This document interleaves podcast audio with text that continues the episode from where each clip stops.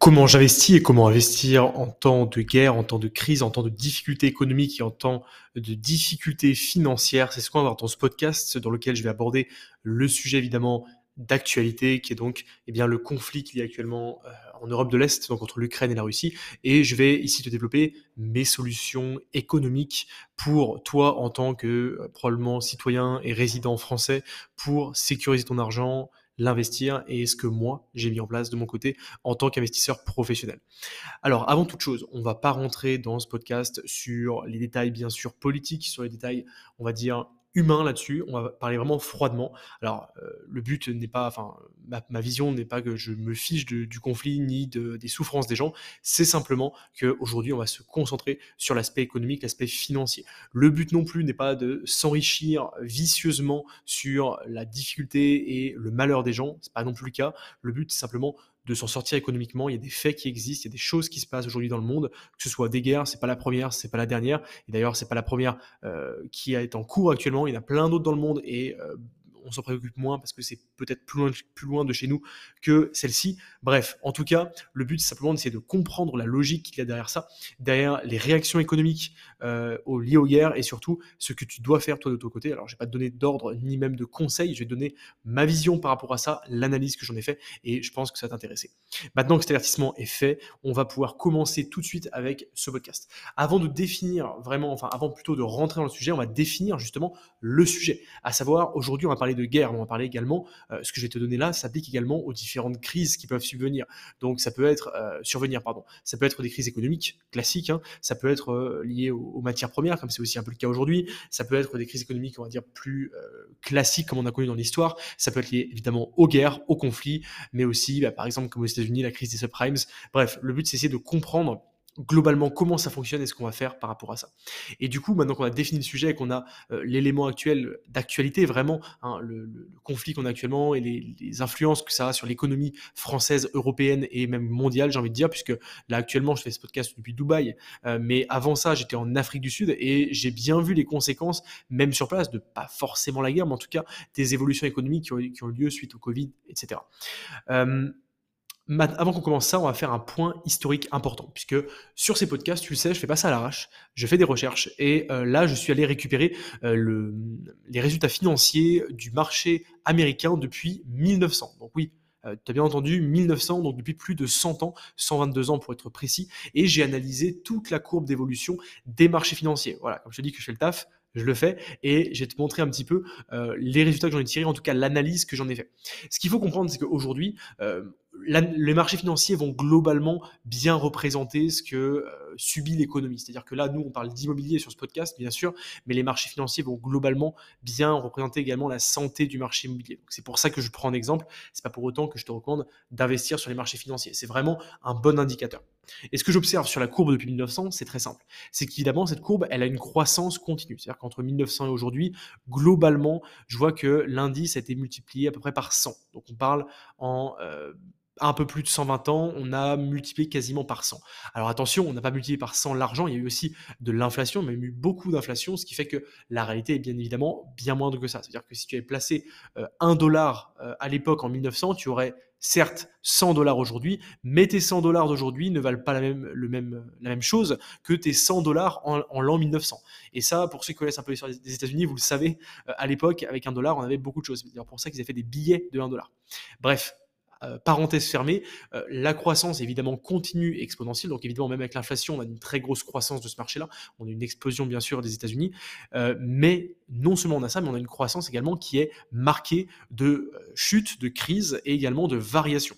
Donc par exemple, la première, ça a été la grosse croissance dans les années 20, puis qui était suivie de ce qu'on appelle la Grande Dépression entre 1929 et 1939 au niveau de la guerre. Il y a également eu ensuite évidemment une nouvelle diminution pendant la Seconde Guerre mondiale et enfin une grosse croissance qui s'appelle le post-war boom, donc le boom après-guerre, et ça a explosé jusqu'à euh, une, stagnation au niveau de la guerre du Vietnam en 69 à 72, et enfin ça a recommencé, c'est reparti à la hausse avec Reagan, euh, la fin de la guerre euh, en 1991, donc la guerre froide, et après le tech boom, donc la technologie qui a commencé à exploser, Internet, etc., jusqu'à aujourd'hui, et en passant par la crise de 2008 avec une légère chute. Et quand on regarde vraiment la courbe, là tu l'as pas sous les yeux bien sûr, mais je t'invite à aller la voir sur Google ou simplement à me faire confiance, à me croire sur parole. En fait, ce qui est super intéressant, c'est que, par exemple, je vois juste après le boom des années 20, une grosse chute du marché. Globalement, le marché a dû être divisé, franchement, là, de ce que je vois à l'œil, hein, globalement, peut-être par 4 ou 5. C'est une chute qui est énorme. Ça s'est fait sur 4-5 euh, ans, hein, c'est pas fait sur, euh, sur euh, deux jours, bien sûr. Et pourtant, et pourtant, toutes les personnes qui avaient même acheté au pic, donc au plus cher, clairement, si elles avaient attendu ne serait-ce que 10 ans, le marché était déjà reparti. Une dizaine d'années, une vingtaine d'années plus tard, elle était, il était largement au-dessus. Et une trentaine d'années plus tard, on était on était, s'avait pris euh, des, dizaines de pourcents en plus. Qu'est-ce que je veux dire par là? Ce que je veux dire par là, c'est que tout événement majeur va impliquer une crise, va impliquer des baisses potentielles du marché. Et je parle ici du marché financier, mais également des marchés immobiliers en général. C'est pas vraiment que ça. Ces chocs-là, ces, chutes-là, vont entraîner bien sûr une perte monétaire sur le court terme. Et là où globalement, l'investisseur particulier est désavantagé, c'est qu'il ne connaît pas, il ne maîtrise pas l'économie, il ne comprend pas la, puissance et la réalité des cycles économiques. Et si je fais ce podcast, c'est un petit peu pour essayer de t'apporter euh, cette vision-là. Un investisseur particulier, globalement, il va mettre son argent et s'il voit qu'il perd 20%, il va partir, il va tout revendre et par peur, il va juste se débarrasser de ce qu'il a acheté et prendre ce qu'on appelle prendre sa perte. Alors qu'un investisseur pro, soit il va conserver déjà ce qu'il a déjà, soit même s'il est vraiment bon, il va avoir placé une trésorerie en disponibilité. Et dès qu'il va y avoir une chute, il va racheter en masse. Il va racheter en masse les marchés financiers quand ils sont au plus bas et évidemment conserver ces valeurs et les revendre quand elles seront au plus haut. Faire tout simplement l'inverse de ce que font les investisseurs, on va dire du dimanche, qui ne connaissent pas vraiment euh, la réalité des cycles économiques. Parce que la réalité, c'est que la finance, l'immobilier, tout ce que tu veux, c'est aussi de l'émotion. Et forcément, si tu vois que tu as mis par exemple 100 000 euros sur un compte euh, avec des placements boursiers et que ton compte passe de 100 000 à 50 000, eh bien il y a beaucoup de personnes qui vont se dire non mais attends, si je laisse ça encore un an ou deux ans, je vais me retrouver avec zéro à la fin. Alors qu'en réalité, bon, il y a peu de chances que ça arrive, mais ça peut arriver. Euh, du coup, ces personnes-là vont juste revendre et perdre d'un coup 50 000 euros. Alors que globalement, ce qu'on observe, encore une fois, c'est pas une prévision sur ce qui va se passer, hein, pas du tout, euh, mais ce qu'on observe en tout cas sur l'histoire, euh, et je précise que parce que ça, s'est toujours passé comme ça, que ça se passera toujours comme ça. Attention, encore une fois, il y a un point important là-dessus. Mais sur ce qu'on observe, c'est que si par exemple moi, pendant la guerre mondiale, on va dire, je regarde le, graphique ici, voilà, au niveau des années bah, 40, 39-40 j'avais euh, perdu, enfin j'avais euh, investi juste avant au pic, et donc là je regarde, ça avait perdu à peu près 30%, ok? Donc j'avais mis 100 000 euros, il me restait 70 000 euros, pour faire très simple. Euh, si j'avais simplement laissé mon compte en stand-by sans réinvestir, au bout de, alors tac tac tac tac tac, au bout de une vingtaine d'années, j'avais déjà fait x2. C'est-à-dire que euh, l'argent que j'avais perdu, je me retrouvais, de, je passais de 70 000 à 140 000. C'est quand même pas, pas dégueulasse en prenant en compte le fait qu'il y a eu une belle perte, on va dire, de marché.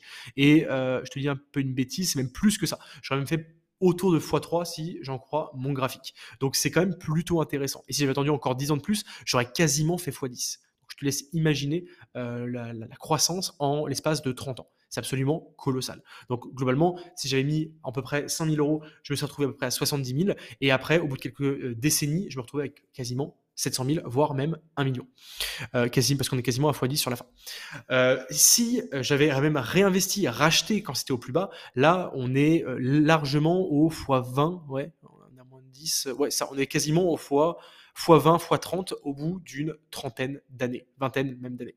Donc, voilà, la puissance de, l'économie, euh, elle est là. Elle est dans le fait de racheter quand c'est bas, évidemment de conserver même si on est en perte, d'avoir une vision long terme, donc de ne pas avoir besoin de l'argent sur le court terme, mais bien de la garder pour réinvestir encore et encore, et surtout de ne pas céder à ses émotions. Tout ça pour dire qu'aujourd'hui, L'histoire nous le montre, euh, l'économie, elle vit des cycles. Il y a des baisses, il y a des hausses, etc. Mais sur le long terme, sur une durée suffisamment longue, on va dire d'au moins 20 ans, le marché est toujours en croissance. Toujours. Et ça, c'est vraiment un point à garder en tête, même si encore une fois, c'est pas pour autant que ça euh, ne bougera pas, que ça ne changera jamais. Globalement, c'est ce qu'on observe dans l'histoire économique.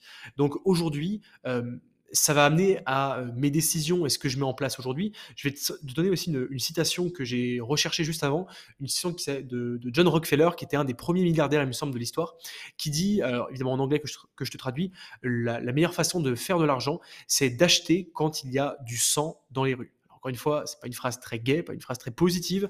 Euh, effectivement, c'est un, peu, euh, on peut même voir ça comme du, le fait de profiter, mais c'est la réalité. Aujourd'hui, là où les marchés sont au plus bas, c'est quand les personnes euh, sont dans des situations compliquées, quand il y a des guerres, quand il y a des difficultés économiques. Et c'est là toujours où l'économie est au plus bas. Et donc là, on fera au potentiel, potentiellement plutôt les plus grosses plus-values dans les années à venir. Donc voilà, c'est triste, c'est pas très éthique peut-être, mais en tout cas, c'est la réalité. Et ça, il faut en avoir conscience. Maintenant, une fois qu'on a vu ces points-là, quelles sont les actions que je mets concrètement en place de mon côté pour continuer à investir et pour prospérer malgré cette période-là? Euh, je vais te donner maintenant la première euh, méthode, enfin la première euh, stratégie que j'utilise. J'utilise surtout pour les marchés financiers. Tu le sais, aujourd'hui, j'investis sur les marchés financiers depuis bah, quasiment juste après que j'ai commencé l'immobilier, donc je pense que ça fait 5 ans que j'investis sur les marchés financiers. Alors, je m'y suis surtout mis de manière intensive il y a maintenant 2 euh, ans. Non, j'investis beaucoup d'argent. Voilà, pour donner un ordre d'idée de mon portefeuille, je vais pas te donner mon montant précis, mais j'ai investi plusieurs centaines de milliers d'euros en bourse. Donc, voilà, c'est un portefeuille qui est quand même relativement conséquent. Et euh, sur ces euh, différents portefeuilles, il y a une stratégie que j'utilise qui est très connue et qui est très recommandée en général par les investisseurs, c'est le DCA. DCA, ça signifie en anglais Dollar Cost Averaging. Donc en français, ça signifie en gros lisser ses investissements. Alors, c'est pas vraiment ça, mais je te le traduis pour que tu puisses comprendre un petit peu la logique. En gros, le DCA, c'est le fait d'acheter tout le temps. C'est-à-dire, au lieu d'acheter, par exemple, tu as 100 000 euros à placer, au lieu de placer tes 100 000 euros euh, du jour au lendemain, ce que tu vas faire, c'est acheter régulièrement. Alors, tu peux mettre tes 100 000 euros d'un coup et après, tous les mois, rajouter par exemple 1000 euros, rajouter 500 euros, 200 euros, peu importe. Mais en tout cas, euh, la logique, c'est de racheter tout le temps. Pourquoi c'est si important de racheter tout le temps? Alors, c'est pas acheter tous les jours, toutes les secondes, hein, c'est racheter une fois par mois, une fois toutes les deux semaines, peu importe. Mais acheter de manière régulière. Moi, ce que je fais, c'est que j'achète, je fais mes ordres tous les mois. Tous les mois, tu dois le voir sur mon Telegram si tu me suis, si tu ne me suis pas, il y a le lien en dessous du podcast. Euh, sur Telegram, je te partage au moins une fois par mois une photo où je te mets voilà passage des ordres boursiers du mois. Qu'est-ce que je fais? Je regarde mon portefeuille, j'analyse mes plus-values, je regarde combien j'ai gagné, je remets à jour mon portefeuille et je fais mes arbitrages. C'est-à-dire que je vais ajouter de l'argent, quelque, bah, peu importe la somme que je vais ajouter, mais en tous les cas, je vais répartir cette somme sur les différentes actions de mon portefeuille et de mes différents portefeuilles. De sorte à ce que derrière, eh bien, je rachète tout le temps le marché. Ça signifie que si le marché est haut, je vais racheter. Si le marché est bas, je vais également racheter. Et sur le global, ça va lisser mes positions, puisque je rachète absolument tous les mois. Ce qui fait qu'à la fin, eh bien, j'ai euh, une moyenne qui est, bonne. Je vais pas acheter quand c'est haut ou acheter quand c'est bas. Je vais pas essayer de, timer le marché, comme on dit. Je vais, je vais juste acheter bêtement tous les mois. Je vais pas me prendre la tête et comme ça, je vais lisser mes positions et je sais que j'aurai acheté quand c'est au plus bas. J'aurais peut-être aussi acheté quand c'est au plus haut, mais globalement, j'aurai une bonne performance et j'aurai quelque chose qui est lissé. C'est une stratégie qui fonctionne très bien et je vais dire un truc, ça fonctionne aussi pour l'immobilier. Ça signifie acheter tout le temps, le plus possible, tous les ans, faire au moins une opération par an, etc. C'est ce que je fais, bien évidemment, même si je fais bien plus qu'une par an, mais globalement, c'est un petit peu ce que je fais. Donc acheter en DCA, donc en dollar cost averaging, c'est une stratégie gagnante à mon sens pour se sécuriser à travers les crises et surtout ne pas laisser place à ses émotions. Deuxième point, j'utilise la dette. Au lieu d'investir selon mon argent, comme c'est le cas en bourse, eh bien, tu le sais, mon véhicule d'investissement préféré, c'est bien évidemment l'immobilier. Pourquoi? Parce qu'on peut utiliser la dette. C'est-à-dire faire acheter, enfin acheter le bien soi-même, mais le faire financer par la banque et donc ne pas avancer d'argent de sa poche et finalement s'enrichir, créer de la valeur, créer un patrimoine à partir eh bien, de l'argent d'une banque, ce qui me permet d'éviter justement eh bien, de mettre de l'argent dans la poche et du coup, ça permet de favoriser euh, eh bien une croissance qui me permet d'acheter des biens beaucoup plus chers que ce que je ne pourrais acheter. Par exemple, j'ai 50 000 euros disponibles pour investir. Et bien, grâce à la dette, je vais pouvoir investir, par exemple, 500 000 euros, 600 000, 700 000, peu importe. Mais en tout cas, sur des montants beaucoup plus élevés. Et ça, c'est une bonne manière également eh bien, de parer la crise parce que finalement, ce n'est pas ton argent que tu investis, c'est l'argent de la banque. Donc, globalement, en général, ce qui se passe pendant les périodes de crise, c'est qu'il euh, y a une inflation qui se met en place. Hein, c'est le cas clairement en France, tu n'es pas encore au courant. Il y a une inflation qui commence à se mettre en place, même sérieusement en place. Je pense que tu l'as vu ces dernières semaines sur le, l'essence, le, diesel, etc. Et euh, même sur le prix des produits en général. Donc l'inflation se met en place et globalement, si tu empruntes de l'argent à un taux fixe qui est relativement bas et que l'inflation est élevée, alors c'est un peu technique, mais globalement, si le pourcentage d'inflation, donc de la hausse des prix généralisés de l'économie est supérieur au taux d'intérêt que tu empruntes, bah, globalement, l'argent est quasiment gratuit parce que euh, finalement, la hausse de ton patrimoine immobilier va largement compenser ce que tu payes chaque année en intérêt à la banque. Donc c'est un point qui est important et c'est comme ça que les grosses fortunes se créent. C'est grâce à la dette. Mais bien sûr, il faut l'utiliser intelligemment, cette dette. On va y revenir à la fin du podcast. Troisième point, c'est la diversification du risque. Parce que c'est bien beau d'investir, c'est bien beau d'essayer de, se sécuriser, de prospérer. Maintenant, il faut également diversifier son risque. Si tout ton argent est investi dans une seule, euh, par exemple, dans un seul type d'actif, dans un seul pays, voire même dans, une seule ville, ça peut être une source de risque. évidemment, ce que je vais te dire là, ça ne concerne pas les personnes qui vont investir quelques euh, dizaines ou quelques centaines de milliers d'euros. On parle là d'un patrimoine qui va dépasser le million d'euros parce que forcément, sur ces patrimoines-là, le risque est plus élevé. Globalement, qu'est-ce que je fais de mon côté pour diversifier mon risque? Eh bien, je le diversifie de manière, euh, de différentes manières. La première, c'est euh, au niveau géographique, c'est-à-dire que je vais hedger euh, mon euh, patrimoine, enfin en tout cas mon risque, grâce à une diversification des euh, zones géographiques. Donc, je te parlais tout à l'heure de bourse. J'investis sur des entreprises aux États-Unis principalement. Je vais également investir en ce qu'on appelle private equity, c'est-à-dire en investissement privé dans des sociétés françaises que je détiens grâce à ma société holding, par exemple. ça, c'est une manière également d'investir mon argent. J'ai une autre manière d'investir mon argent, une diversification qui va être évidemment l'immobilier. Donc, je vais acheter l'immobilier à crédit en France. Je vais également investir dans d'autres pays. Donc, je vais par exemple à Bali dans une villa euh, que, je, mets en location. Donc c'est un investissement dans une autre zone monétaire, dans une autre zone, géographique. Et je vais également mettre de l'argent liquide, alors pas liquide, hein, pas, de, des billets, hein, je parle d'argent, on va dire sur des comptes, sur des monnaies différentes. Donc au lieu d'avoir tout mon argent en euros, je vais avoir également de l'argent en dollars, je vais également avoir de l'argent en francs suisses pour sécuriser au maximum et me protéger en cas de variation monétaire. Parce que par exemple, si demain la guerre se propage jusqu'en Europe, donc en Union européenne, je peux te, je peux te confirmer que la valeur de l'euro va largement chuter. C'est un point qui est important. Et globalement, tu peux te dire, oui, mais je m'en fiche, moi je vis en France. Oui, mais ça aura un impact sur toute l'économie française. Donc même si tu ne pars pas à l'étranger, même si tu ne vis pas à l'étranger, eh bien la valeur de l'euro a un impact direct dans ta vie quotidienne. Ça, faut en avoir conscience. Voilà, voilà comment je, comment je répartis, comment je diversifie mon risque. C'était le troisième point. Et la conclusion à ça, c'est que plus que jamais aujourd'hui, investir dans l'immobilier, c'est clairement la meilleure solution pour d'une part se protéger du risque et profiter également de la croissance qui va avoir lieu dans les prochaines années. Parce que quand il y a des difficultés financières, crois-moi, enfin crois-moi, je suis pas devant encore une fois, mais ce que j'observe dans l'histoire, c'est que euh, le boom derrière est énorme. Dès qu'il y a une crise, le boom est exponentiel derrière. C'est là où il y a les plus grosses fortunes qui se créent. Donc c'est maintenant, il ne faut pas avoir peur. C'est maintenant, il faut également investir intelligemment. Après, voilà, c'est à toi de prendre tes décisions, c'est à toi de voir quel risque tu es prêt à prendre. Mais globalement, euh, c'est dans ces, dans ces moments-là, comme l'a dit Rockefeller, que les grosses fortunes se créent. Alors aujourd'hui, l'immobilier, c'est un besoin primaire, c'est un besoin que tout le monde a, tout simplement, se loger, c'est absolument essentiel. Donc c'est quelque chose qui sera toujours là. Même en cas de difficulté financière, même en cas de crise, les gens auront toujours besoin de se loger, de payer leur loyer. C'est pas comme par exemple une marque de luxe euh, qui euh, ne pourra pas vendre de, produits de luxe si euh, bah, la population est en train de s'appauvrir. C'est logique. Deuxièmement, c'est un marché qui est en croissance actuellement. Donc les prix d'immobilier, tu le sais, ils augmentent en permanence et à mon sens, ils ne vont ne faire qu'augmenter. C'est ce qu'on voit chez nos voisins européens, c'est ce qu'on voit dans d'autres pays. Je l'observe puisque tu le sais, j'ai visité plus de 35 pays aujourd'hui.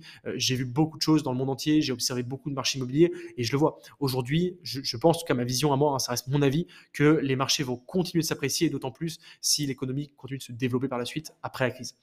Troisième point, c'est un investissement qui est stable, c'est quelque chose qui est concret. On peut la toucher, c'est de la pierre, ça t'appartient, c'est quelque chose qui est concret, contrairement à par exemple des crypto-monnaies, contrairement à de l'or que tu pourrais avoir stocké dans des coffres à l'étranger par exemple via des entreprises. Eh bien, c'est quelque chose que tu as sous la main, qui est physique, que tu peux toucher et euh, qui peut également te servir. Si tu as besoin de te loger, bah, tu as toujours ton appartement qui t'appartient pour te mettre dedans. Donc c'est une sécurité et c'est quelque chose qui est stable au niveau financier. C'est pas un actif qui va perdre 80% de sa valeur en deux jours. C'est juste impossible, c'est jamais arrivé, ça n'arrivera probablement jamais en France, contrairement par exemple encore une fois de la crypto-monnaie ou d'autres actifs.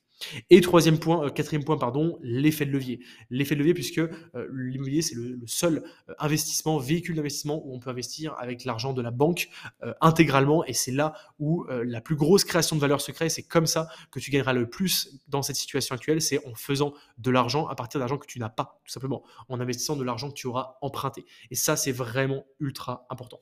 Bien évidemment, investir, ça ne s'improvise pas, l'immobilier ça ne s'improvise pas, surtout que la plupart des stratégies apporteront des résultats qui seront assez moyens. Et si tu veux en vivre rapidement, il faut utiliser des, stratégies qui sont innovantes, des stratégies qui sont différentes, dont celles évidemment que j'ai mises en place, qui ont permis bah, de vivre de l'immobilier, d'avoir des revenus qui sont extrêmement importants et surtout de générer un salaire avec chacune de mes opérations immobilières. Tout ça, c'est euh, dans la conférence qui est en dessous de ce podcast, dans laquelle tu découvriras ma stratégie globale et complète pour justement générer ton premier salaire grâce à tes investissements immobiliers en France. Et encore une fois, je pense qu'aujourd'hui, plus que jamais, c'est le moment. Et moi, de mon côté, je suis en train d'investir massivement en France, de faire de nouveaux emprunts, de faire de nouveaux projets pour acheter toujours plus, investir toujours plus dans l'immobilier et faire grossir encore et encore mon patrimoine. Voilà, ça c'est des points qui sont vraiment importants. J'espère que ça t'a plu. Je t'invite vraiment à aller voir la conférence en dessous pour que tu puisses découvrir la stratégie et après dans un second temps, si tu souhaites qu'on t'accompagne pour la mettre en place, eh bien tu pourras le faire à la suite de la conférence. Voilà, je pense qu'on a fait le tour de ce podcast sur investir en temps de crise, en temps de guerre.